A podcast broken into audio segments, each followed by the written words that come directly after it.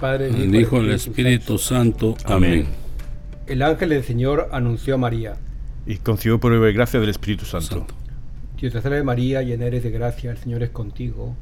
Bendita tú eres entre todas las mujeres y bendito es el fruto de tu vientre, Jesús. Santa María, Madre de Dios, ruega por nosotros los pecadores, ahora y en la hora de nuestra muerte. Amén. He aquí la esclava del Señor. Hágase en mí según tu palabra. Dios te salve María, llena eres de gracia, el Señor es contigo. Bendita tú eres entre todas las mujeres, y bendito el fruto de tu vientre Jesús. Santa María, Madre de Dios, ruega por nosotros pecadores, ahora y en la hora de nuestra muerte. Amén. Y el Verbo de Dios se hizo carne. Y habitó entre nosotros. Dios te salve María, llena eres de gracia, el Señor es contigo. Bendita tú eres entre todas las mujeres y bendito es el fruto de tu vientre, Jesús. Santa María, Madre de Dios, ruega por nosotros los pecadores, ahora y en la hora de nuestra muerte. Amén. Ruega por nosotros, Santa Madre de Dios, para que todos sean de alcanzar las promesas de nuestro Señor Jesucristo. Amén. Oremos, te suplicamos, Señor, que derrames, tu gracia, en nuestras almas, para que los que por el anuncio del ángel hemos conocido la encarnación de tu Hijo Jesucristo, por su pasión y cruz, seamos llevados a la gloria de resurrección por el mismo Jesucristo nuestro Señor. Amén.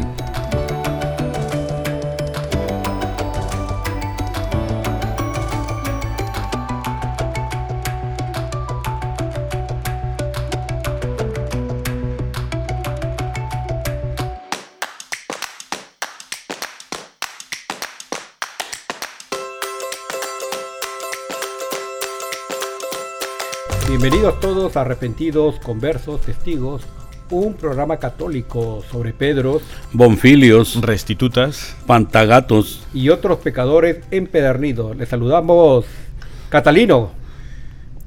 ¿Qué tal amigos? ¿Cómo están? Buenas tardes. ¿Qué tal? ¿Qué tal? Aquí pues tranquilos. Víctor. Hola, ¿cómo? ¿Qué tal? Eh, y un servidor, eh, Roberto. Eh, pues Catalino, dime a qué santo vamos a rendir homenaje hoy día a Santa Ana de San Bartolomé. ¿Y quién es más? Y vamos también con San Antonio, María Galeani, San Colman de Dromore. Y también está San Isaac de Córdoba, San Roberto de Newminster y está muy cortita la lista de hoy. ¿eh? Sí, sí, sí, Roberto es mi tocayo, así que hoy día, como dijo eh, Catalino, Catito, vamos a hablar de la beata Ana de San Bartolomé. Pero vamos a reflexionar sobre el año santo de Santiago y San José. Eh, pues quiero comenzar pues comentando de San José que el culto comenzó entre las comunidades cristianas de Egipto en Occidente.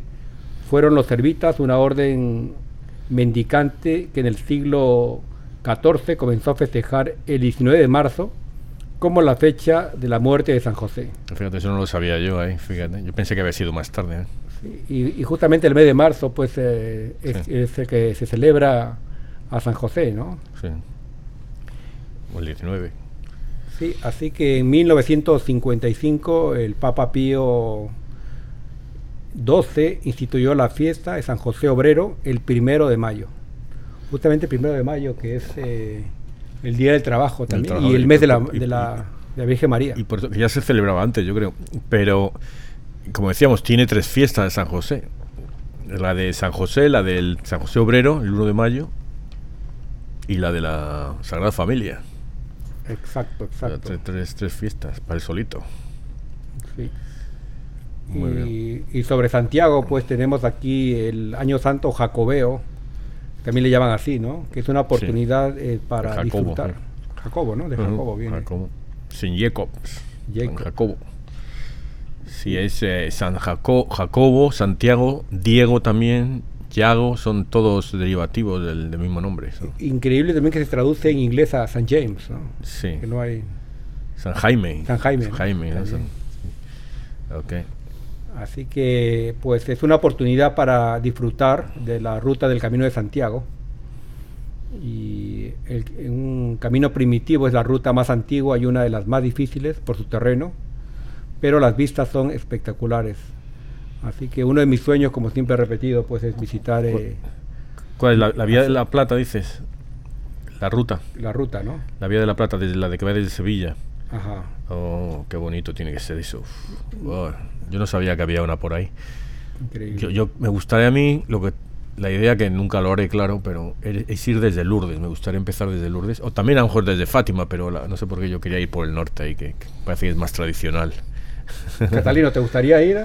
Bueno, si me Dios me da la oportunidad, quisiera visitar todos esos lugares en especial, pues porque todas estas que mencionamos nosotros los santos son un ejemplo para toda la humanidad de su vida, de, de todo lo que hicieron.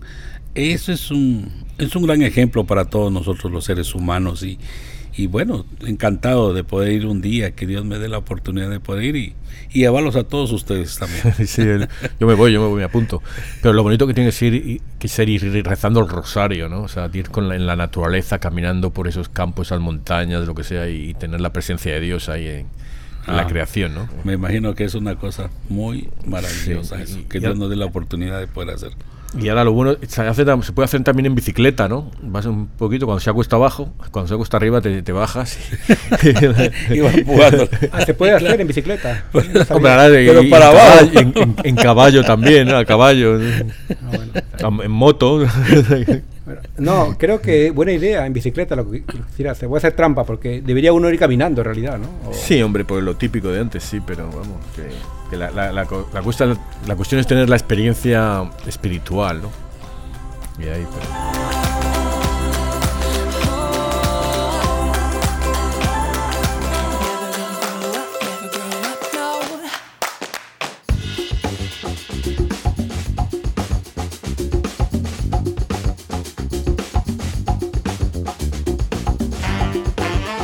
Bueno, la beata de San Bartolomé nació con el nombre de Ana García Manzanas el 1 de octubre de 1549 en Almendral, Ávila, España, y fue la sexta de siete hermanos de una familia muy pobre, pero una gran fe católica. Aquí vemos pues la importancia ¿no? de, la fe ¿no? entre las familias más, más pobres, realmente es la riqueza del espíritu. Sí. Y ella desde pequeña pasaba largas horas en oración y haciendo penitencias. A la edad de 10 años fallecieron sus padres y como quedó huérfana, sus hermanos la enviaron como pastora a la edad de 13 años. Eh, la quieren casar, pero ella rechaza a todos los pretendientes y le ruega a Dios que la libre del matrimonio de forma que se case con él mismo. Mira, hemos hablado de muchos pastores, santos pastores, ahora una pastorcilla, ahora la primera igual, ¿no? Y también la quieren casar, siempre hay eh, los pastorcillos, ¿no? Fíjate que son pobres, pero los quieren casar a todos. Tiene que ser algo de la santidad, ¿no? Que atrae. Me imagino que era la misma pobreza de todas las familias por salir un poco y acuérdense que daban unos dotes a la familia, ¿verdad? Entonces eso me imagino yo que orillaba a las pobres padres a casar a las hijas antes de tiempo, aunque ya no quisieran. Pero Dios ya le tenía previsto a cada uno de ellos el camino a servirle al Señor. Sí. y justamente hablaba con una amiga guatemalteca que la hicieron casar muy, muy joven a ella también. Sí. Los, los padres, ¿no? A veces del, campo, ¿no? Creen que el destino de las chicas son, es casarse nada más, ¿no? Pero creo que ella aquí se impuso y ella ingresó en el Carmelo de San José de Ávila el 2 de noviembre de 1570 eh, fue la primera lega de la reforma de Santa Teresa. Yo, yo creo, eh, hablando de lo de que estabas hablando de que se le hacía casar a, las chicas jóvenes, yo creo que no se hacía por una cuestión de machismo, sino una cuestión de poner a la hija con uno, un marido que la va a sostener económicamente y, financieramente, ¿no? Porque era el hombre que iba a trabajar en aquella época. Pero, pero bueno, afortunadamente ya esto no pasa. Bueno, pasa en algunos países, ¿no? Que las hacen casar aún, aún, sí, sí, sí, Venden todo por los dotes para poderse mantener a flote las familias. Sí, el otro día hablaba de, la otra, hablaba, leía de, de una familia en la India. Entonces estaban casando y la novia se muere en la boda. Entonces la pusieron en otra habitación y la familia habló, hablaron las dos familias y, y entonces el novio se casó con la hermana. Cuando está la, la hermana ahí muerta en la habitación de al lado, ¿no? O sea que y es todo por lo que dices. Necesitamos aquí el ladote, a ver y para tal. Poder, y- sí, para poder seguir sobreviviendo las familias, pues que Sí. le- nada que ver con el ser humano en sí. Sí, también hubo un estudio, cuando estaba yo en la universidad, recuerdo estudiando, el, eh, eh, tuvimos una clase sobre la ayuda internacional, ¿no? Y entonces decían el ejemplo de un que fueron y no sé cuántos dinero se gastan en estas cosas, estos estudios, ¿no? Y querían bajar la población a, un, a una región de, no sé si era África o Asia, pero una región pobre. Entonces querían que bajara la población, ¿no? Entonces llevaron lo típico, condones y todas estas cosas. Y al final no, funcionó. Y entonces se dieron cuenta que, que la forma de, que bajase la población es que subiese el nivel económico de las familias. ¿Sabes? Es cuando tenía menos hijos, ¿no? Pero cuando son pobres necesitas hijos para que labre- te ayuden a labrar el campo a trabajar, lo que sea, ¿no? Claro, los usan como, como sirvientes. pues. Ma- mano de obra, mano los de van obra. poniendo ahí a hacer cualquier cosa en las familias. Y, y- y también por eso hay, eh, leía también una vez, hombres que se tienen varias mujeres en estos, en estos países como, como África, ¿no? Y decía, es que a veces la mujer la que le dice, estoy ya vieja, cásate con una más joven para que ella pueda ayudar en la limpieza. O sea, que no es, no es tener tres mujeres por tener tres mujeres, es porque están ayuda, ayudan y hacen cosas, ¿sabes? También, es como sirvientas, ¿no? Terrible. Ahí. Y, y recordemos también los nuestros padres de la iglesia, ¿no? Eh, Abraham, Isaac, Jacob tenían varias mujeres. ¿No? Y David y, y Salomón. Bueno, pero eso, es- quiero eso es lo que la gente piensa hoy, que pueden tener bastantes. Sí. El problema es que en esos tiempos no había mucha población en el mundo. Entonces Dios le dio la oportunidad de que tuvieran bastantes descendientes para poder poblar el mundo. Sí. Pero hoy ya estamos sobrepasados ¿verdad? de la cantidad. Sí. Entonces está bien que... que Porque sí, porque yo vi a Abraham, ¿no? Que tenía Sí, tienen. dos- eh, no, Isaac, y- Jacob. ¿no? Y ves a los reyes que tenían concubinas y varias esposas y concubinas y tal, o sea que... Pero bueno, ya, ya es otra, otra es historia. otra cosa. O el rey David Historia. también que tuvo mil mujeres.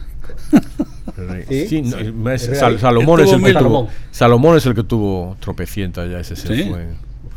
Ah, mira, Empezó bien y acabó mal. el- incluyendo en Etiopía, hay una comunidad muy, muy eh, eh, católica eh, de, la, de, las- de la estirpe de Salomón. sí, Así no. que han hecho un templo bajo, bajo la tierra, subterráneo. Sí, pues por ahí es donde se dice que está el El arca. auténtico, el arca de Noé, por ahí. El arca, no, el, el arca de la alianza. ¿Será con la alianza? Digo, no, es el arca de la alianza. Ahí está. Y han hecho una, una iglesia que es, que es como eh, eh, invertida y no saben cómo, qué tecnología han usado. Así que eh, eh, nadie puede ir ahí porque es muy protegida por eh, Sí. sacerdotes, ¿no?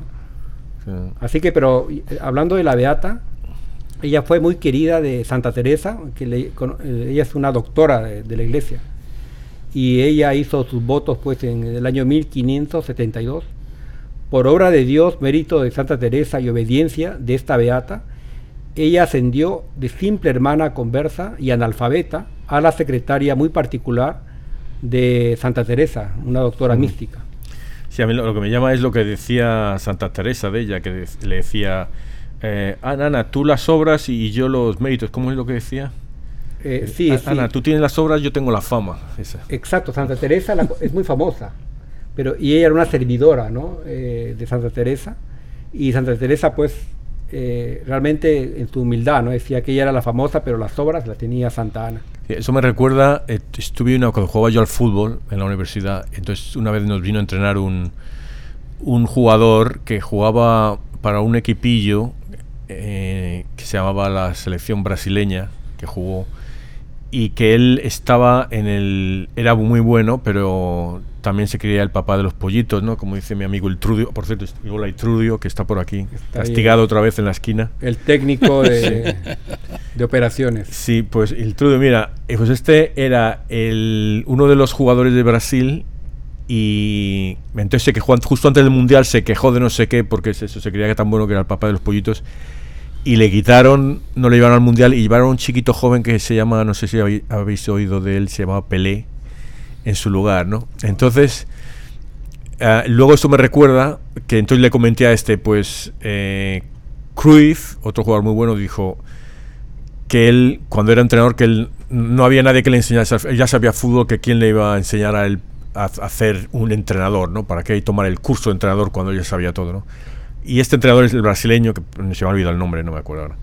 Me dijo, alguien le ha enseñado a él a jugar al fútbol. Cuando era pequeño, cuando era joven, alguien le ha enseñado a él, ¿no? Entonces, para mí es esto también, esto como, como vienes aquí, Santa Teresa reconoce que, que ella, porque Santa Teresa o alguien es, ayudó a leer, aprendió, enseñó a leer y a escribir a Ana de San Bartolomé, y cómo viene ella y se pone de, de mano derecha de Santa Teresa, ¿no? Entonces muchas veces nosotros no somos la estrella, pero somos el que está ayudando a la estrella a salir, ¿no? Lo que está haciendo Ana de San Bartolomé, está ahí, nadie la conoce a ella, yo no la conocía, yo no había oído el nombre.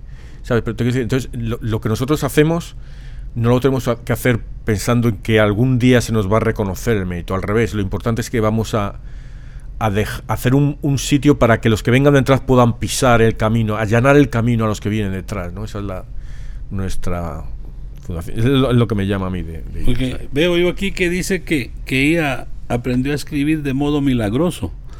Y aún el día el día de hoy le, a muchas personas les pasa. No saben leer ni escribir empiezan a asistir a la iglesia a diferentes eh, ministerios que hay y van aprendiendo a leer.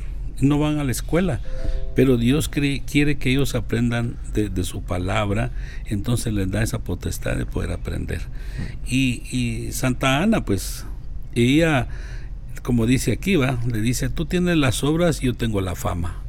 Entonces e, es una ayuda mutua entre dos personas que estaban buscando la relación con Dios de una manera extraordinaria y lo logran porque Dios así lo quiere. Entonces se manifiesta Dios de muchas maneras y esta es una manera que se manifiesta delante de ellas dos. Sí, y, lo que dices de modo milagroso, no es modo milagroso, es modo, es Dios que de alguna forma u otra, pero en todo, o sea, ella sería modo milagroso, no sé cómo, sería diferente, especial, fantástico, ¿no? Pero, pero todos los que nos han enseñado es milagroso. ¿Cuánta gente ha rezado por nosotros? ¿Cuántas cosas hemos conseguido en nuestra vida? Porque nuestros abuelitos, nuestros vecinos, nuestros tíos han rezado por nosotros, nuestros padres. O sea, cuántas esas oraciones son milagrosas y nos han hemos conseguido llegar a donde hemos llegado. Y, pienso en Pedro, ¿no? Un pescador que yo creo que era un hombre rudo, ¿no? Y comenzó a predicar por, el Espíritu Santo. Eh, realmente eh, Santa la Beata, pues Ana San Bartolomé, ella escribe en su autobiografía que eh, deseaba con ansias morir de amor y suspiraba por esa dicha. Ella decía la frase, ay, cómo me pesa este cuerpo, ¿no? Y estoy cansada de cuidarle. Todo mi deseo sería volver, eh, sería ver rotas estas caderas. Ella siente que debe abandonar el cuerpo y a mí me recuerda al Papa Juan Pablo II, ¿no? Eh, Santo Juan Pablo II achacoso, él con mucho dolor, ¿no? Por artritis que sufría él. Hasta mi madre un momento lloró al verlo, ¿no? El, ver el rostro eh, sufriente de él y él se le describió a él, ¿no? Como parecía, cuando él caminaba parecía que su alma arrastraba el cuerpo, ¿no? Porque era un hombre tan santo, pero el cuerpo ya lo tenía pues achacoso. ¿no? La fuerza venía del alma, ¿no? Sí, una manera de entender que el alma es la que nos mueve. Ese es el soplo de vida que Dios nos da y, y bueno, tenemos que estar ahí porque si no es ese soplo maravilloso, no somos nada. Y eso me recuerda, estaba viendo el otro día una película india muy buena, se llama um, El Tigre Blanco, ¿no? Pero al principio cuando habla, habla de, de los, los musulmanes creen en un Dios. Eh, los eh, cristianos creen en tres dioses y los indios creen en cientos de dioses. Porque, digo, la gente no, no entiende, no, no, creemos en tres dioses, creemos en uno, la Santísima Trinidad, pero es un Dios. Y es como nosotros, tú hablas del alma, es la que nos lleva, hablamos del cuerpo, como eh, su alma arrastra el cuerpo, y tenemos la mente, somos tres personas en una. ¿Saben? Yo no soy, yo sin mi mente ya no soy, ¿sabes? Yo sin mi cuerpo, sin mi alma, somos, yo soy tres en uno, o sea, pero soy uno, ¿sabes? Entonces eso es, eh, yo creo que igual que San Patricio usaba el trébol de tres hojas, creo que, que usar simplemente una persona para entender la Trinidad, no sé si es muy exacto, ¿no? O sea, el ser humano somos cuerpo, alma, y mente. Y mente, no hay espíritu, ¿no? Bueno, el espíritu. Esa es la diferencia. ¿Cuál es qué es el alma y qué es el espíritu? Yo no sé que, cómo diferencias eso. Como... Eh, yo el otro día discutía con unas personas qué es el espíritu y qué es el alma. Pero El espíritu es el que Dios nos regala en el soplo de vida, ¿verdad? Y el alma, yo creo que es el alma es algo que nos hace hacer cosas buenas, pero eso es parte en relación con el Espíritu Santo, que nos hace pensar cosas. Entonces hay una misma relación. El espíritu y el alma vienen siendo, a la larga vienen siendo lo mismo, porque es lo que nos motiva a pensar que esto que voy a hacer está malo, que esto está bien, y a la larga pues se manifiesta en nosotros. Aparte es el cuerpo, que, que de ese lo tenemos, cuando nos vamos de este mundo, pues aquí lo dejamos, pero el alma y, y el espíritu son los que en realidad nos mueven a hacer tantas cosas que podemos hacer y lograr para con los seres humanos, porque la misma aquí hermana dice que, que tenemos que ver por el prójimo, ¿verdad? Como primero aprender de Dios tanto y aprender de la caridad de Dios, que Él no se fijaba en ningún ser humano, eh, como, digamos, eliminarlo, sino que ella le servía a todos por igual. Eso es parte de la que la lleva a ser santo a las personas, ¿verdad? No, no miran distinción de, de raza, de credo y la situación en que se encuentran. Mi, mi madre decía que eh, describía esto, alma, cuerpo, espíritu. Tal vez en sus palabras puedo recordar un poquito que ella dice que, por ejemplo, es como la luz, ¿no? El foco es el cuerpo, eh, la electricidad es el alma y el espíritu es la luz. ¿no? Es, es como eso, ¿no? Eh, se podría tal vez describir así. Bueno, esto está muy bonito, pero también yo, yo estoy más con, con, Catalino de que el alma y el, espíritu es lo mismo. Tú, has dicho... Yo digo que el alma es lo que tenemos nosotros espíritu, inherente con el cuerpo, pero el espíritu es lo que viene, lo que nos mueve de Dios. Bueno, el Espíritu Santo es, una cosa, pero, o sea, nosotros, entonces tú dices que no, no tenemos espíritu, tenemos el Espíritu de Dios, el Espíritu Santo. Claro. Pero el alma es, el alma es nuestro espíritu. El alma es nuestro cuerpo invisible. El y yo creo el, uniforme, el alma es el, cuerpo es el uniforme del alma. Mira, yo cuando dice, mira, yo cuando dice que Dios nos, nos hizo a imagen y semejanza suya, yo, yo es mi, mi idea, ¿eh? ¿no? que yo sabes que yo no, ni soy teólogo, ni soy sacerdote, ni soy nada, ¿no? Aunque me cría papá. El, que, que Dios no nos hizo a mí guapote como él, ¿sabes? Yo soy. Nos hizo el espíritu, es como nos, nos hizo igual es él porque nos dio espíritu. Luego, lo que pasa es que necesitamos el Espíritu de Dios para realmente funcionar bien. ¿sabes? Pero es ahí. Mm. Muy bien. Entonces, eh, volviendo a la Beata, ella, luego de que murió Santa Teresa, ella fue a Francia y fundó varios conventos, dando ejemplos muy maravillosos de las virtudes. En su autobiografía, escrita por obediencia, dejó constancia de las muchas gracias místicas que gozó durante su vida como fruto de su gran amor a la humanidad de Jesús y al misterio de la Santísima Trinidad. Ella murió en 1622 y fue beatificada en 1917 por el Papa Benedicto XV. Y su fiesta se celebra hoy, que es el 7 de junio. Quería comentar también de lo que decía antes de cómo empieza este alma, que este cuerpo que quieren, que quieren morir, ¿no? Eso es muy, muy normal de muchos santos, ¿no? Yo creo que especialmente las religiosas, las monjas, porque estoy leyendo el, la, yo lo he hecho muchas veces aquí, pero lo repito, eh, para que la gente lo lea, el diario de Santa Faustina, ¿no? que es precioso. Llevo como años leyéndomele porque me, leo poquito, poquito a poquito, porque da mucho que pensar. ¿no? Y ella también habla, y hay un episodio muy gracioso porque dice, me hace gracia porque le escriben cartas las, las monjas que estudiaron con ella. Y todas le dicen, hermana, cuando, cuando usted muera, rece por mí. Como le falta poquito, ya rece por mí, ¿no? Entonces le dice, ya le están matando, ya le Pero eso, que, que es algo que, que, nosotros que nos da miedo la muerte, pero yo creo porque somos pecadores, ¿no? Que cuando la gente está ya más cerca de la santidad, que no, al revés. Quiere, quiere irse feliz de la vida y, y, disfrutar de eso. Ha de ser una cosa muy maravillosa pues ir a la presencia de nuestro Señor, ¿va? pero tenemos que ganarlo, ¿no? Entonces, tenemos que luchar todos los días, trabajar por eso, porque si ellos pudieron en la antigüedad, también nosotros lo podemos hacer, ¿verdad? Sin buscar con orgullo, sin buscar nada, sino que ser los más pequeños, los más humildes, para que Dios nos dé su bendición y un día podemos alcanzar todo eso. Y, y si lees el diario de Faustina, es lo más fácil porque solo tienes que pedirle a Jesús por su misericordia y ya está. Tienes que pedirlo.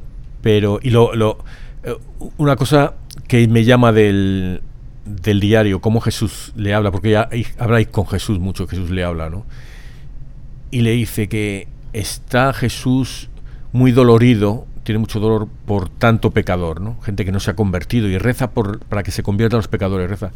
Y yo siempre decía, yo lo pensaba, digo, ¿qué, más le da a Jesús? Si él, ya ha resucitado, ya ha hecho su trabajo, esto, pues se fastiden esto, ¿sabes? Pero no es al revés, porque él lo ha hecho por amor, él lo ha hecho por todos, cada uno de nosotros, no morir, encarnarse y morir por cada uno de nosotros. Entonces él le está doliendo, eso le está doliendo porque cada uno que no se convierte está haciendo, convirtiendo su muerte en un fracaso. ¿sabe? Entonces eso es lo que le está doliendo ahí, le estamos ahí. Entonces eh, nos tenemos que convertir y rezar por la conversión de los pecadores, aunque sean eh, comunistas torrucos, aunque sean capitalistas eh, desvergonzados, presidentes, fascistas, fascistas. fascistas, marxistas, lo que sea, ¿no? Hay que rezar por ellos. Sí, tenemos que aprender a, a enamorarnos cada día más de Jesús, ¿verdad? Sí, esa, es la frase. Y ponernos a, pensar que el sacrificio, que no sea en vano todo lo que vino a padecer de nosotros, porque ningún ser humano va a soportar lo que él sufrió. Máxime, yo me imagino, le platico a la gente que él vio la película de lo que le iba a pasar, Dios Padre se lo presentó, le dijo, mira lo que vas a pasar por esa gente ingrata, que no, no, no, no hace caso. Pero él dijo, por el amor a ellos voy. Y vino, vino a sufrir, vino a padecer cuantas cosas, abofetadas, escupidas y esos latigazos que le metieron. Tenemos que reconocer que Él se merece nuestro respeto y que tenemos que luchar nosotros para que Él se sienta feliz de que en realidad hacemos, le estamos dando gracias por haber, por haber venido a sufrir por nosotros y todo eso nos ayuda a ambos, pero más que todo a nosotros como seres humanos para poder alcanzar la salvación y que Él no se sienta defraudado, que no somos lo que el diablo piensa, que somos muy fácil de caer en sus redes. Entonces, para mí que tenemos todos los días que ir paso adelante y para darle gracias a Jesús por lo que hizo. Sí, el, y es lo que dices, que lo que hizo él por... por uh, y él, decía, os llamo amigos, y él les ha contado todo lo que va a sufrir, y aún así le, le, le, le rechazan, ¿no? Se le huyen, le dejan solo, ¿no? Como dicen esos amigos pocos y buenos, ¿no? O el, amigo bueno en lo malo. Uh, por eso eh, el, sufrimiento, o sea, te estoy dando todo y ahora me, rechazas completamente. Pero la cuestión, lo que dices tú, de, enamorarse de Jesús, un poquito cada día. Hay que hay que realmente ser sincero. Hablábamos eh, hace muchas semanas ya, casi, casi un año ya. Hablábamos de que incluso los pecados veniales, cuando vas a confesarte y sí, prometo no pecar nunca más. Ah, ¿Quién va a prometer eso? No? no, pues hay que luchar por esos pecaditos veniales, no hacerlos, porque es una traición a Jesús cada uno de ellos. Claro. Aunque sea, él tuvo como cinco mil y pico heridas cuando se cayó, cuando llevó la cruz y todo. Pues esas heridas pequeñitas también. también Hay que ayudarlas a sanar, ¿verdad? Para que él se sienta feliz de que no fue en vano todo su trabajo y todo su sufrimiento. Y también lo que veo aquí es que la Beata eh, llegó a ser la discípula predilecta y heredera del espíritu de Santa Teresa, eh, así como el gran vidente Elías, ¿no? Eh, un gran profeta, fue para con el profeta Eliseo. Yo creo que aquí es pues eh, cómo uno se puede pegar a un, algún santo, no servir, o sea, negarse a sí mismo y prestar un servicio a un santo. Por ejemplo, en este caso, uno puede ayudar al sacerdote, ¿no? O a un diácono. Y uno se niega a sí mismo, pero ese espíritu del sacerdote en este caso, ¿no? O un diácono, o un hermano muy entregado, ese espíritu se le va a pegar a uno. Yo digo, ¿no? Y, en este caso ella recibió ese espíritu de Santa Teresa, ¿no? Y por eso es que me parece a ella que, muy pronto tal vez sea declarada santa, ¿no? Tal vez canonizada al momento. Hay un libro, ¿cómo se llama? El de, eh, el de Dante, ¿cómo es? El de la, el, infierno, está el la purgatorio. Divina Comedia, la, Divina Comedia, yes, gracias, gracias. Ese que estoy leyendo también poquito a poco, ese también.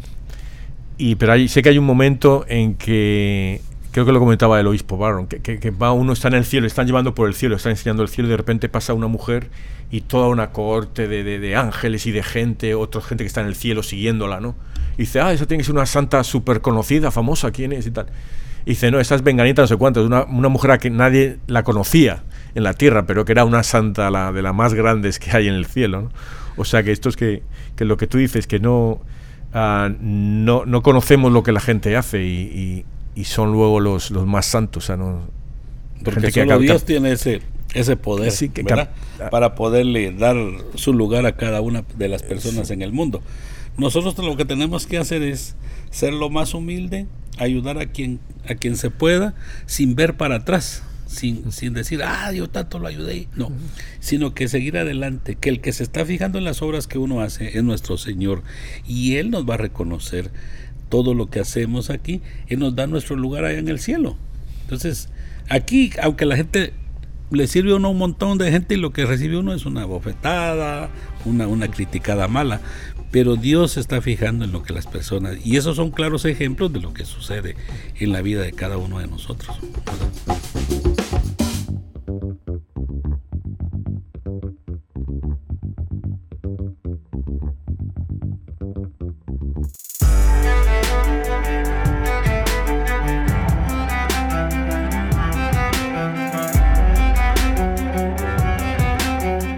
Primera lectura, Corintios 2.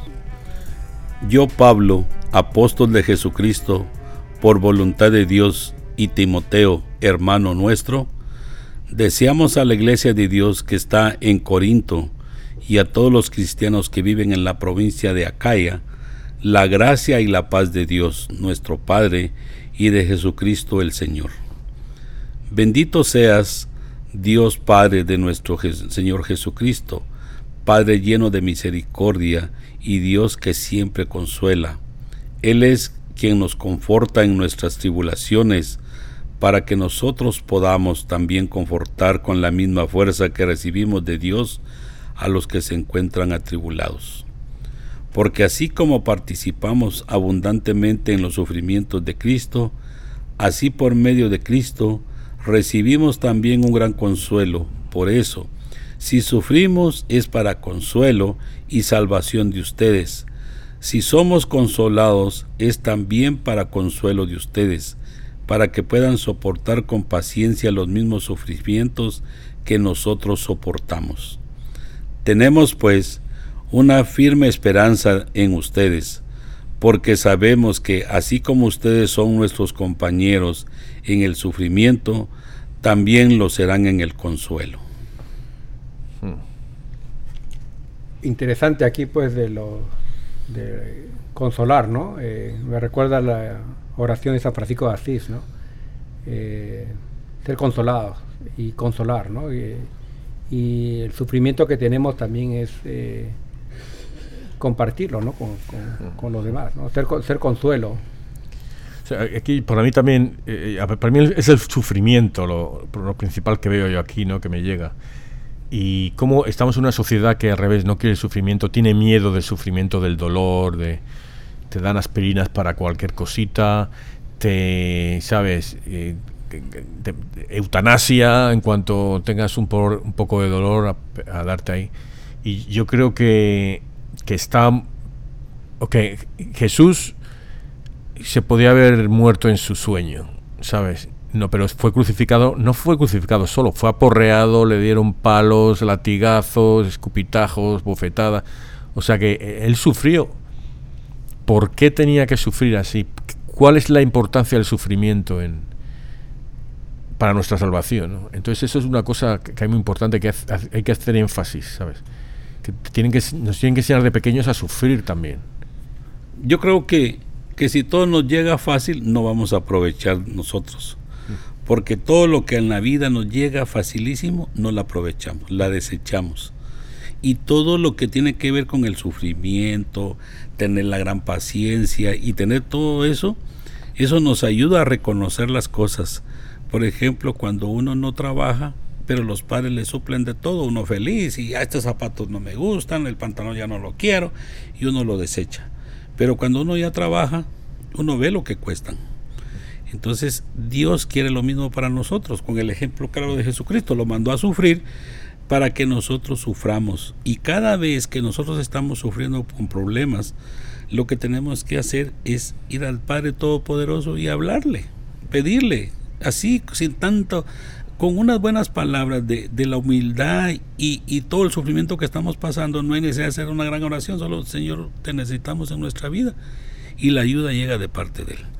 Porque yo lo tengo claro y mucha gente tiene claro que cuando se le pide con corazón dos, tres palabras y Él está ahí con nosotros en nuestro sufrimiento, en nuestras penas, en nuestras dudas, Él se hace presente.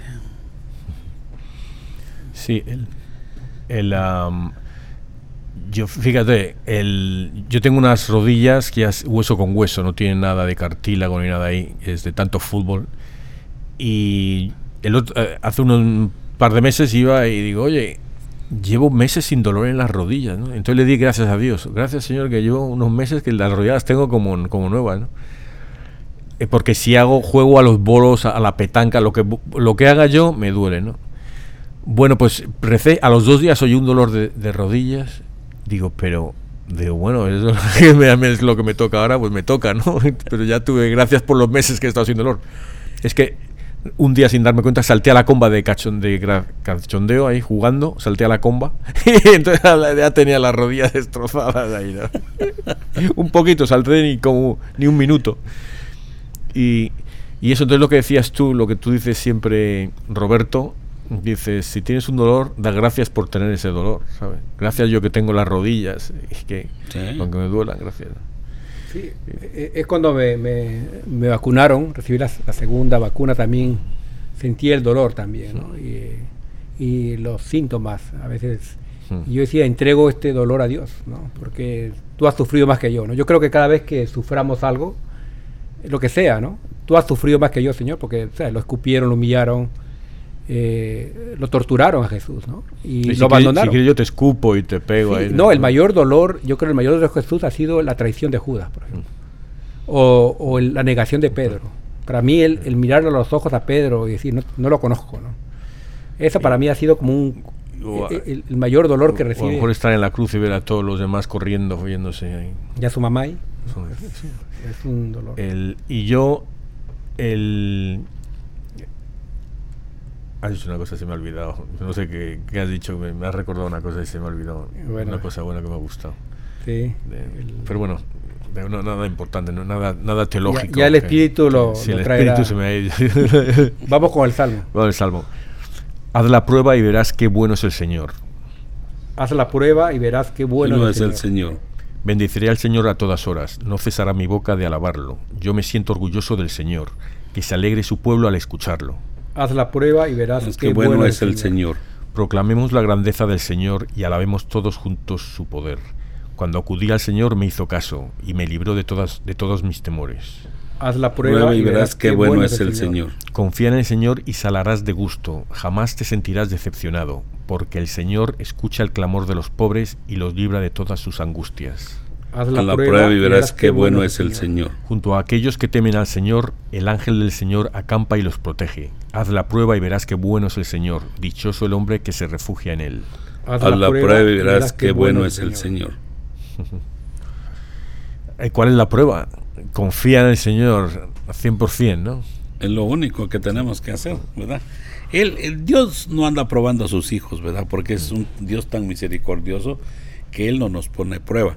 Nosotros como seres humanos tenemos que probarnos en la fe que le tenemos a Él y no dudar que ahí está Él todos los días de nuestra vida. Al nomás abrir los ojos en la mañana, gracias a Él, Él ahí está con nosotros. Y luego todo lo que nos sucede todo el día, Él está siempre con nosotros. O sea, la prueba no viene de Él. Nosotros tenemos que probar nuestra fe que tenemos. Es la prueba que digo yo que viene de Él. Sí, porque lo que, a veces lo que hacemos es que queremos probar al Señor, ¿no? Que lo decía la de la película del, del que jugaba a los dados y, eh, Dios, Dios, si, si gano, creo en ti, si gano, creo en ti, ¿no? y, si pierdo... Dejo de creer. Qué bárbaro. Pero es una fe grande, porque él dice, eh, realmente, haz la prueba, ¿no? Y él dice, pues, que acudí al Señor y me hizo caso, ¿no? Me libró de todos mis temores. Y jamás me ha decepcionado. O sea, realmente yo creo hasta en el momento que los sentimos abandonados, Dios no nos abandona en realidad. Eh, y es la, yo creo que es la confianza plena que hay en, en, Dios, ¿no? Que hasta mm. parece a veces, eh, pues, un poquito de arrogancia, tal vez yo veo, ¿no? Porque dice, yo confío totalmente, pero es realmente es el poder de Dios ¿no? y la confianza plena en Él. Así que pasamos al Evangelio. Mateo 5.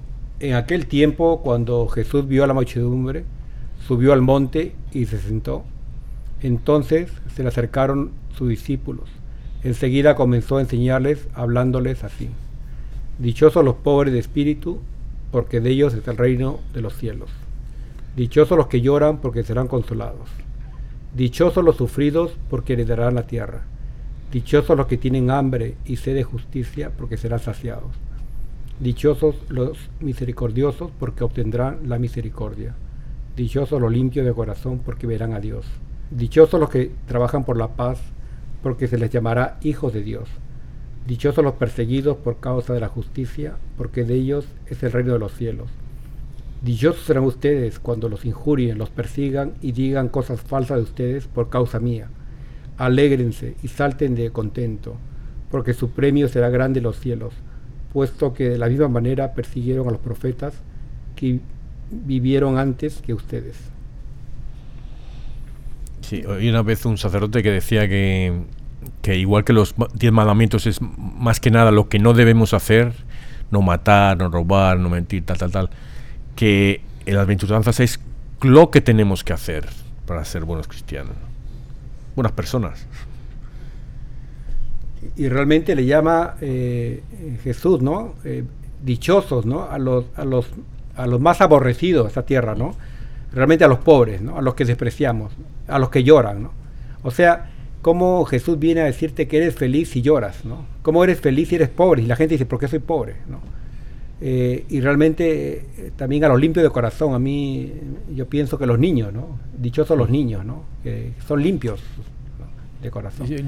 Eh, hay personas también, hay cosas, hay personas, por eso eh, yo creo cuando dice si, tienes que ser como un niño para entrar en el reino de los cielos, no es no, no tener esa malicia. Hay personas que no tienen esa, esa malicia.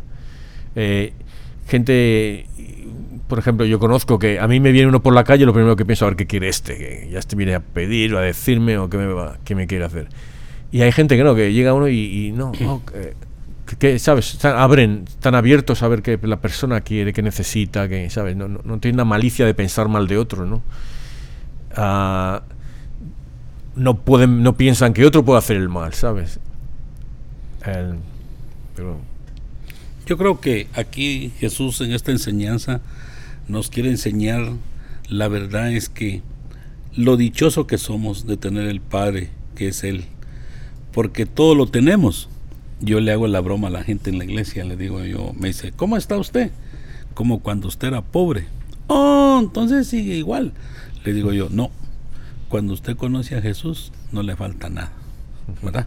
Porque somos dichosos de tener un Padre tan maravilloso como Él y lo único que tenemos que hacer, tocar y pedirle y Él nos da todo lo que queremos.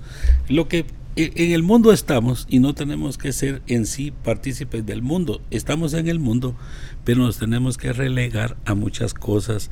Por ejemplo, no me voy a comprar un carro que, que sé que no me sirve para nada. Si tengo necesidad de un carro, voy a comprar un carro acorde a mis necesidades, no uno pasado que, ¿para qué lo quiero?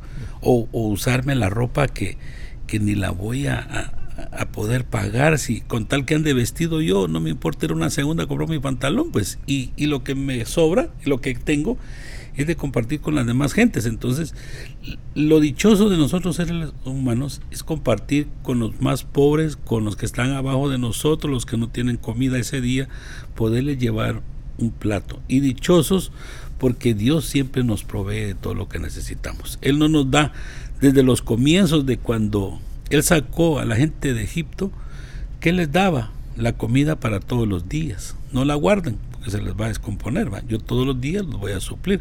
Y hasta el día de hoy Dios no lo hace porque a veces uno tiene ni qué comer y aparece por ahí un pan, algo que nos lleva a toda la gente. Entonces somos dichosos de tener a nuestro Señor con nosotros y, y eso me llena de alegría y debería de ser para todo el mundo sentirse uno dichoso y maravillado de todas las cosas que Dios nos da. Porque esta enseñanza es muy buena, ¿verdad? Hay quienes no alcanzan que eh, trabajan por no no alcanzan eh, trabajar por la paz del mundo, sino que se sirven de la paz del mundo para sus propios eh, eh, ¿cómo se llama?, sus propias necesidades. No ven en el hermano que necesita, no ve en ninguno, sino que para su propio beneficio. Y eso es lo que hace que el mundo esté así. Si fuéramos tan dichosos de tener, eh, primero entender qué es tan dichoso de ser hijos de Dios.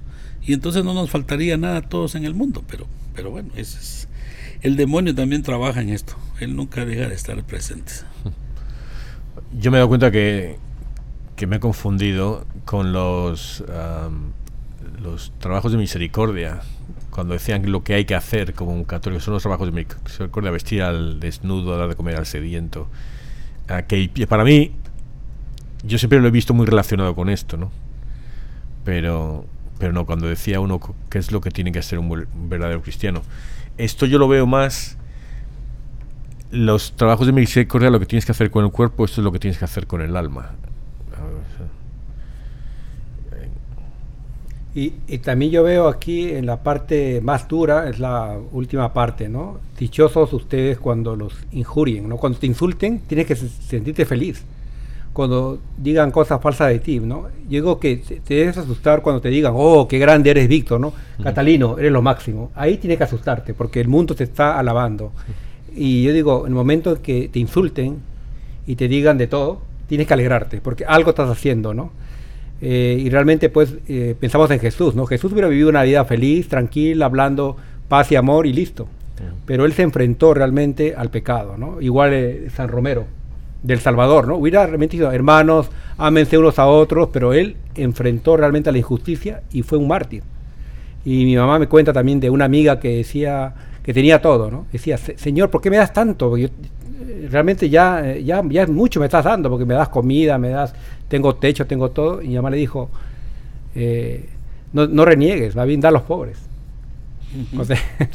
Entonces, eh, en lugar de negar tantas cosas que le dan, da a los pobres, ¿no? Es como un llamado que le da, ¿no? Entonces, eh, yo creo que en este caso tenemos que alegrarnos cuando nos, nos insulten. Así que si alguien te insulta, pues... Sí, hay que, hay que hacerlo así, de que Dios... Jesús en realidad vino a hacer el bien, ayudó a todo mundo, hizo caminar a los, a los cojos, hizo ver a los ciegos. ¿Y, y qué, cuál fue su pago? Crucificarlo. A nosotros nos va a ir mejor, a nosotros nos tiene que ir peor con él para poder sufrir el calvario que él vivió. Y yo, Roberto, te digo, si quieres, de verdad, te escupo, te pego, te insulto, lo que quieras. ¿eh? Yo creo que en ese momento, por ejemplo, les comento ahorita que en las elecciones del Perú, que, ya pues eh, ya han pasado, eh, la gente se está insultando, diciendo pues de todo, ¿no? Porque realmente hay un odio en la política cuando uno habla y realmente yo he tratado pues en las redes sociales de mantener esa altura, no, no, insultar, ¿no? que alguien, igual que en Estados Unidos, ¿no? la gente que apoyaba al expresidente Trump y los que lo, odiaban, ¿no? Uno no puede caer en, esa abajo, ¿no? no echarle perlas a los a los cerdos tampoco, ¿no? Así que yo creo que es mantener esa altura. Sí, hay que ser políticamente correcto y a los cerdos se les dan 5 dólares y que se compren lo que quieran. Oye, el, yo quiero ir al catecismo que hable de las bienaventuranzas. Muy bien. Que nos tenías aquí tú marcaditos. Eh, voy a leer un par de ellos. O, Catalino, ¿por qué no lees tú los primeros, por favor? Las bienaventuranzas están en el centro de la predicación de Jesús. Con ellas Jesús recoge las promesas hechas al pueblo elegido desde Abraham pero las perfecciona ordenándolas no solo a la posesión de una tierra, sino al reino de los cielos. Eh, continúa eh, Catalino con la 17-17 también del catecismo. Las bienaventuranzas dibujan el rostro de Jesucristo y descubren su caridad. Expresan la vocación de los fieles asociados a la gloria de su pasión y de su resurrección iluminan las acciones y las actitudes características de la vida cristiana. Son promesas paradójicas que sostienen la esperanza en las tribulaciones. Anuncian a los discípulos las bendiciones y las recompensas ya incoadas quedan inauguradas en la vida de la Virgen María y de todos los santos. Y aquí yo quiero leer, perdona, yo quiero leer el 17-19 porque es creo que lo que estaba diciendo antes Catalino, más o menos. Las bienaventuranzas descubren la meta de la existencia humana, el fin último de los actos humanos. Dios nos llama a su propia bienaventuranza. Esta vocación se dirige a cada uno personalmente, pero también al conjunto de la Iglesia, pueblo nuevo de los que han acogido la promesa y viven de ella en la fe. Un poquito lo que estabas tú diciendo, yo lo veo ahí relacionado un poco. Escrito. Exacto. Y el 1724 dice que el decálogo, el sermón de la montaña y la catequesis apostólica nos describen los caminos que conducen al reino de los cielos, por ellos avanzamos paso a paso mediante los actos de cada día, sostenidos por la gracia del Espíritu Santo, fecundados por la palabra de Cristo, damos lentamente frutos en la iglesia para la gloria de Dios. Eso tiene que estar, eso, todo lo que hagamos tiene que ser para la gloria de Dios. Cuando recemos por algo, pedir algo, si es para la gloria de Dios para hacer algo que, que, me, que me toque los millones que pido, que me toquen los 10 millones, pero que sea para la gloria de Dios, ¿no? Que me toquen a mí, pero que la gloria se la lleve Total que se acuerde de los pobres. Ciertamente, sí, yo sí, creo que, se le van a quedar ahí. ¿eh? a, mí no me permite que sea millonario porque yo creo que voy a despilfarrar todo el dinero. no te creo que por algo Dios a veces lo, lo mantiene uno pobre, porque si uno le da muchas cosas podría uno caer en el del pecado. No, no, pero si yo te digo, yo sí gano 10 millones, se lo voy a dar también a, las demás gente. Se lo doy a bueno, se lo doy y se lo cambio por un coche bueno y tal, una casa grande, ¿sabes? pero se lo doy a otros. Es, un reto realmente. Yo creo que... Retos, pues, retos. retos. Así que vamos a pasar ahora a los retos y las moralejas.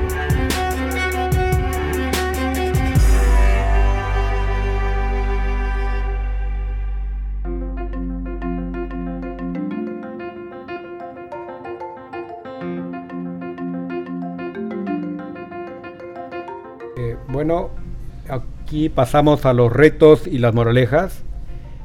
Y quiero comenzar yo. No voy a dar la palabra para que no me roben mis ideas. Eh, el reto es eh, vivir ¿no? y aplicar eh, cada una de las bienaventuranzas. ¿no? ¿Son cada una? Son tropecientas. Bueno, las que, las, que, las que leímos aquí, las que leímos aquí, las bienaventuranzas, ¿no? los pobres. ¿no? Eh, y vivir cada uno, ¿no? Y básicamente está engranada la moraleja también, ¿no? Que tenemos que, eh, que es la enseñanza, ¿no? Que tenemos que vivir como la beata eh, Ana de San Bartolomé. Así que recordemos, el reto es vivir, bueno, no voy a decir todas, ¿ok? Voy a decir una de la bienaventuranza. Menos mal. Un día sé pobre, ¿no? O ah. un día que llores, entrega ese llanto al Señor, ¿no? Así que... para eso es fácil, con la alergia que tengo, eso es fácil llorar. Eh, llorar. Yo, yo, lloro bastante cuando pico cebolla. pues ahí está, cocinar esta noche todo. y Víctor, ¿cuál es tu reto para la audiencia? Aquí yo, ah, eh, espera, no lo he pesado. Mira, eh, yendo a la Beata Ana de San Bartolomé, es que lo de las lo de las bienaventuranzas lo ha puesto el listón muy alto para, ¿sabes? Es una cosa muy fuerte, ¿no? Pero yo voy a hacer la Beata de San Bartolomé. Vamos a escoger una persona de nuestra familia, de nuestros amigos, y vamos a ayudarla alguien que necesite algo, ¿no? Alguien que, yo no sé, algo, todo el mundo necesita alguna ayuda en algo. Pues algo que elegirle y sin decirle, te voy a ayudar y tal, sino vamos a estar al lado de esa persona ayudándola, pero sin que se note o sea, detrás de ella, que se lleve la persona todo el mérito, que todo el éxito, eh, que ayude y que parezca que no hemos hecho nada, pero ayudar a alguien. Muy bien, y Catalino, ¿cuál es el reto para las personas que están escuchando este programa? Yo considero que, que los retos los tenemos nosotros como católicos, los tenemos todos los días en nuestra vida. Tenemos que dar claro ejemplo de que en realidad nosotros somos, somos católicos no solo de palabra, porque ustedes ven gente que cuelga los rosarios en los carros y, se van insultando en, la vía. ¡Ah! Entonces, ¿qué clase de católicos somos?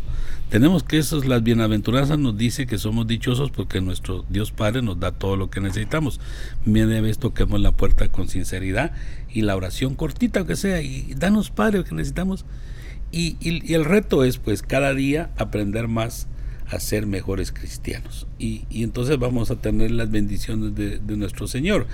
Y la moraleja, pues, ¿qué les puedo decir de una moraleja buena? La, moraleja le toca a Roberto. pero pero el, reto que, no, quería agregar a lo que decía Catalino, pues que esas personas que tienen... Eh, los rosarios de, de adorno. Sí, que ha ido conduciendo detrás de ti, algo así. Incluyéndome a mí también. que, que agarren el rosario y se pongan a rezarlo, al menos uno de los misterios. Que lo recen, que hagan, que, que paren en algún lugar, por favor, ustedes, y que recen un misterio del rosario, ¿no? Eh, ya sea de los gloriosos, luminosos, los gozosos, los dolorosos, ¿no? Y que en vez de insultar a todo el mundo, que insulten solo a uno. No, no, no. Que se, que se flagelen. Ay, ay.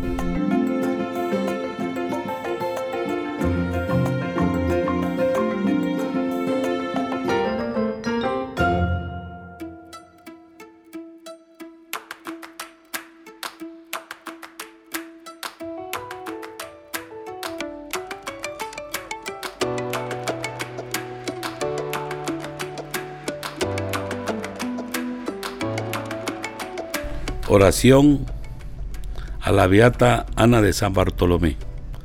Dios Padre, tú quisiste de la Beata Ana de San Bartolomé, compañera inseparable de Santa Teresa de Jesús, ejemplo de servicio, de entrega fiel y generosa, y con todo amor atendiste a lo largo de su vida sus peticiones a favor de los necesitados y enfermos, te suplicamos escuche nuestras peticiones y concedas a este insigne carmelita la gloria de la canonización. Amén. Oración de Santa Teresa de Ávila en, en tiempos de pandemia. Nada te turbe, nada te espante, todo se pasa. Dios no se muda. La paciencia todo lo alcanza. Quien a Dios tiene, nada le falta. Solo Dios basta. Padre, Padre eterno, yo te, ofrezco la, preciosísima sangre de tu divino Hijo Jesús, en unión con las misas celebradas hoy día a través del mundo, por todas las benditas ánimas del purgatorio. Sagrado Corazón de Jesús, Ten piedad de nosotros. Inmaculado Corazón de María, Ruega por nosotros. San José, Ruega por San nosotros. Pedro, Ruega por San nosotros. Pablo, Ruega por nosotros. Apóstol Santiago, Ruega por San nosotros. Francisco de Asís, Ruega por nosotros. Santa Clara, Ruega por San nosotros. Bienvenido, Ruega por nosotros. Beato Álvaro de Córdoba, Ruega por nosotros. San Bonfilio, Ruega por nosotros. Santa Restituta, Ruega por nosotros. San Pantagato, Ruega por nosotros. Beato Carlo Acutis, Ruega por nosotros. Santa María Faustina, Ruega por nosotros. San Varo de Egipto, Ruega por nosotros. San Ateo, Ruega por nosotros. Santa Josefina Vaquita, Ruega por nosotros. Santa Margarita de Cortona, Ruega por nosotros. San Eustacio de Luxiol, Ruega por nosotros. San Vicente Ferrer, Ruega por San nosotros. Juan de Dios, Ruega por nosotros. Beato Artemidis Sati, Ruega por nosotros. San Julio I Papa, Ruega por nosotros. San Pascual Bailón, Ruega por nosotros. Beata Ana de San Bartolomé, Ruega por nosotros. del Padre, del Hijo, El Espíritu Santo. Amén.